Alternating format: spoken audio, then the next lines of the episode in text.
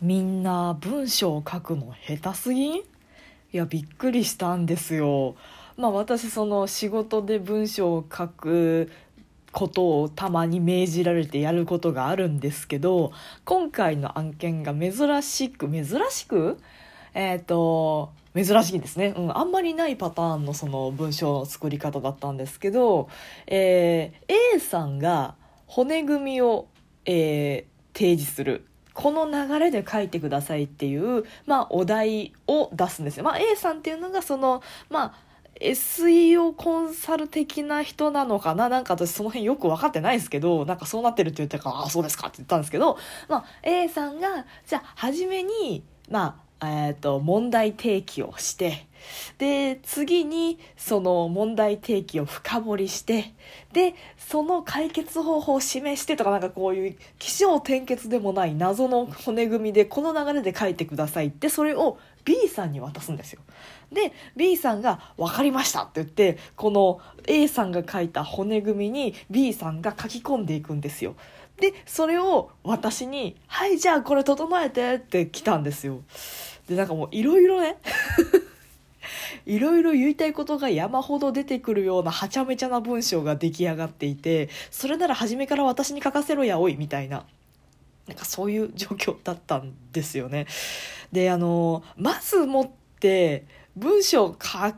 あんま書かないよとか書きか書き方ってそもそも何さみたいな、まあ、私も全然素人で見よう見まねで書いてるのであの正解がどうとかいう話ではないですけどまずちょっと言いたいのがあの筆に任せて書くな。なあのまずその骨組みを考えるなら骨組みをちゃんとまずあの箇条書きでも何でもいいから並べて でそのじゃあ問題提起って書いてあったら問題が何かでどんな形で具体的にじゃあ問題って何ですかっていうのをバババって1問題提起ってやったらその1の問題提起の大事の下に箇条書きでいいから問題を書けで2えっ、ー、と問題を深掘りって書いてあったら問題を深掘りするとどういう結論になるのか箇条書きで書け っていうのでしていかないともうね誰も全体像が分かってないだろこれみたいな。で最終的にめっちゃ脱線してるし A さんが言ったお題何だったかなその問題提起問題深掘り問題の解決方法でうちの会社の強みまとめみたいな。いやでもねもうちょっと変だったんだよ。どういうことみたいな。なんかえっ、ー、と多分2と3の間にもう一つ謎のパートがあってうん2と3の区別ないんだけどっていうかどう書き分けるのこれみたいな謎の骨組みの SEO コンサル骨組みに対して B さんが何をやったかっていうとその骨組みのそのお題に答えてないんですよね。いやいやここは問題提起だよとかここは問題を深掘りしてくださいって書いてるのにいきなり問題の解決方法を持ってきちゃったりとかいきなりこううちの会社の強みを前に持ってきちゃったりとかしてて違う違う問題に答えてないあと最終的に B さんの個人的な経験とかもなんか入っててえちょ多分それ全然ニーズと合ってないからみたいな。でなんでそうなってしまうのかっていうのを考えないとこれ同じ過ちを繰り返すなと思ってなんかちょっといつか、まあ、誰に言ったらいいんだろうね。まあ、私 SEO コンサルではないしな。SEO に強い人ではないから SEO コンサルに文句を言う立場でもないのかもしれないけどまず同じ過ちを繰り返さないためにえ文章っていうのは起承転結とか言ってるけど素人には無理なんですよ。これね文章書く時起承転結でかん文章っていうかまあ話を考える時に起承転結で考えるなっていうのはどこで聞いたんだったかな？ツイッターだったかな、まあ、とにかくね起承転結ってよく言うじゃないですか。だけどじゃあ皆さん「起」と「小」の区別できてますか？とか「小」と「点」の区別できてますか？まあ「起」と「ケツ」はわかるじゃん。始まりと終わりだなっていう。でもなんか小と点とか木と小とかの区別ってつかないんですよね。難しいしそんなはっきりまあ面白い漫画とかね。あとまあなんだろうな。映画とかもかな。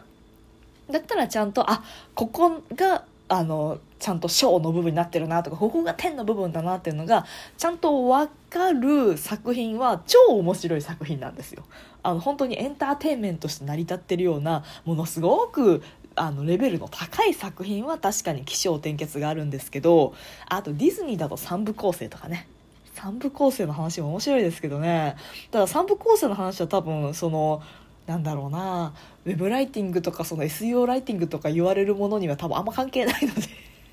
あの主人公がどんどん成長して一旦落ちてとか多分ないので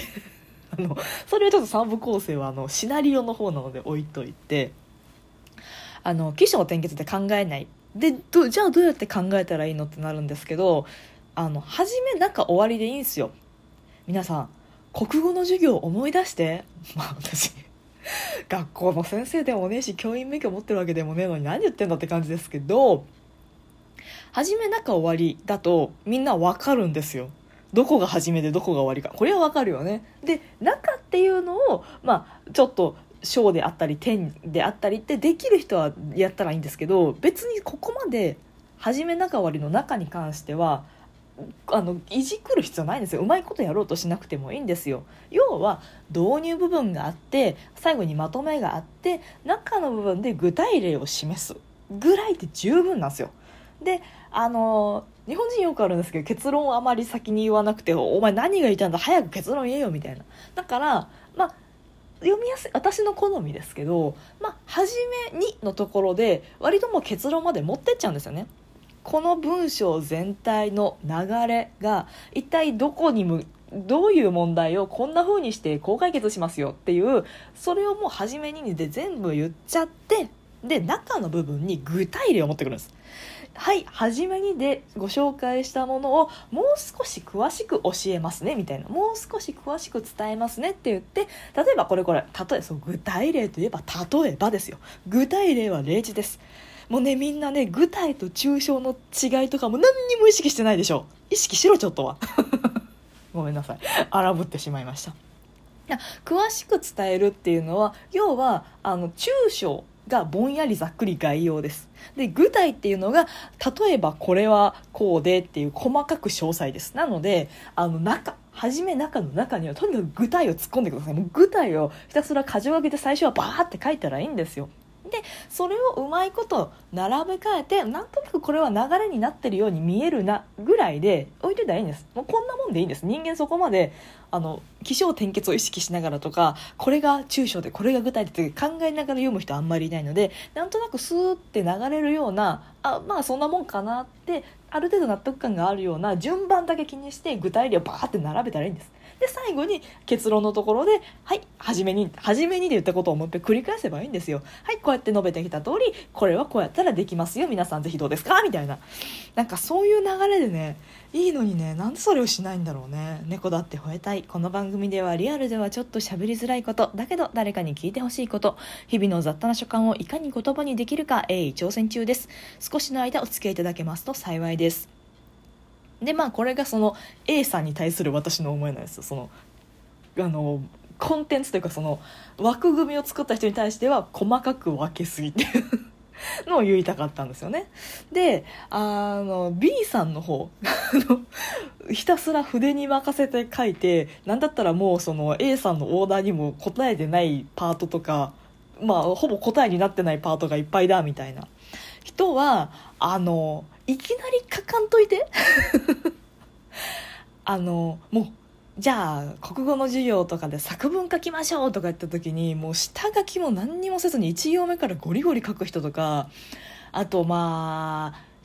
なんか仕事とか資格の資格の試験はないか就職面接か。なんか就職試験とかでもその論文小論文的ななんか文章書いてくださいみたいな問題たまにあるじゃないですか。あれでいきなり1行目からギャーって書く人ねあれ絶対あの最後見た時意味わかんなくなるからあの枠組み考えるとまあ似てるんですけど自分はじゃあこのあのこの分野のこの今のお題の課題は何ですかって言ったら課題を一言一言が難しくても長くても3行でまずは質問に対する答えを書いてください。で、え、課題は何ですかで、まあ、3行以内で書きますと。で解決方法は何ですかって言ったらこれも一言か3行以内で書いてくださいと。でそれが具体例になっていくんですよ。でそれをその初め中終わりの中の部分に入れ込んで並べ替えたらいいんです。で並べ替える時に多分 A さんが言ってたのは最初に課題。で次に解決方法にしてくださいって多分それだけしか A さんは実は言ってなくて。でそれを B さんがなんかいっぱい書かなきゃいけないのかなみたいな。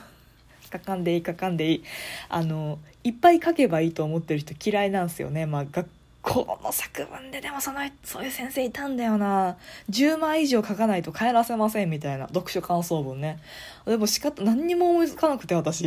で読書感想文しかも課題図書でさ自分が全然好きじゃない本の感想を、えー、原稿用紙10枚以上だから2センチ以上小学2年生とかですわ。無理っしょ。仕方ないからずっと同じ内容を繰り返して多少手にお葉を変えながら書くみたいな地獄みたいなことをさせるから B さんみたいにとにかく書かなきゃみたいなよくわからない内容であのオーダーに合ってない文章を書いちゃうんですよね。で私は今からその 文章を整えなきゃいけないっていうねもう総特会ですよこんなの。ただねあの A さんも B さんも頑張ってそこまで何時ぐらいあれかな5センチぐらい書いてたのかな多分私で整えて3000字多くて4000字ぐらいにキュッてなると思うんですけど書いてくれたのでね。あの必要なとかあここは多分言いたいんだろうなってとこは汲み取りつつっていうもう一つなんかあの試練が乗っかった状態で私は作業するんですけどあの皆さんも文章書くときはねいきなり書かない、えー、初めなんか終わりを意識する、えー、箇条書きで要素を書き出すとかねやってくださいね。ってなところてなところで今日もお付き合いいただいてありがとうございました。トークが面白いなと思った方はリアクションボタン。番組フォローがまだの方は番組フォローもぜひお願いします。ということでまたお会いしましょう。バイバイ。またね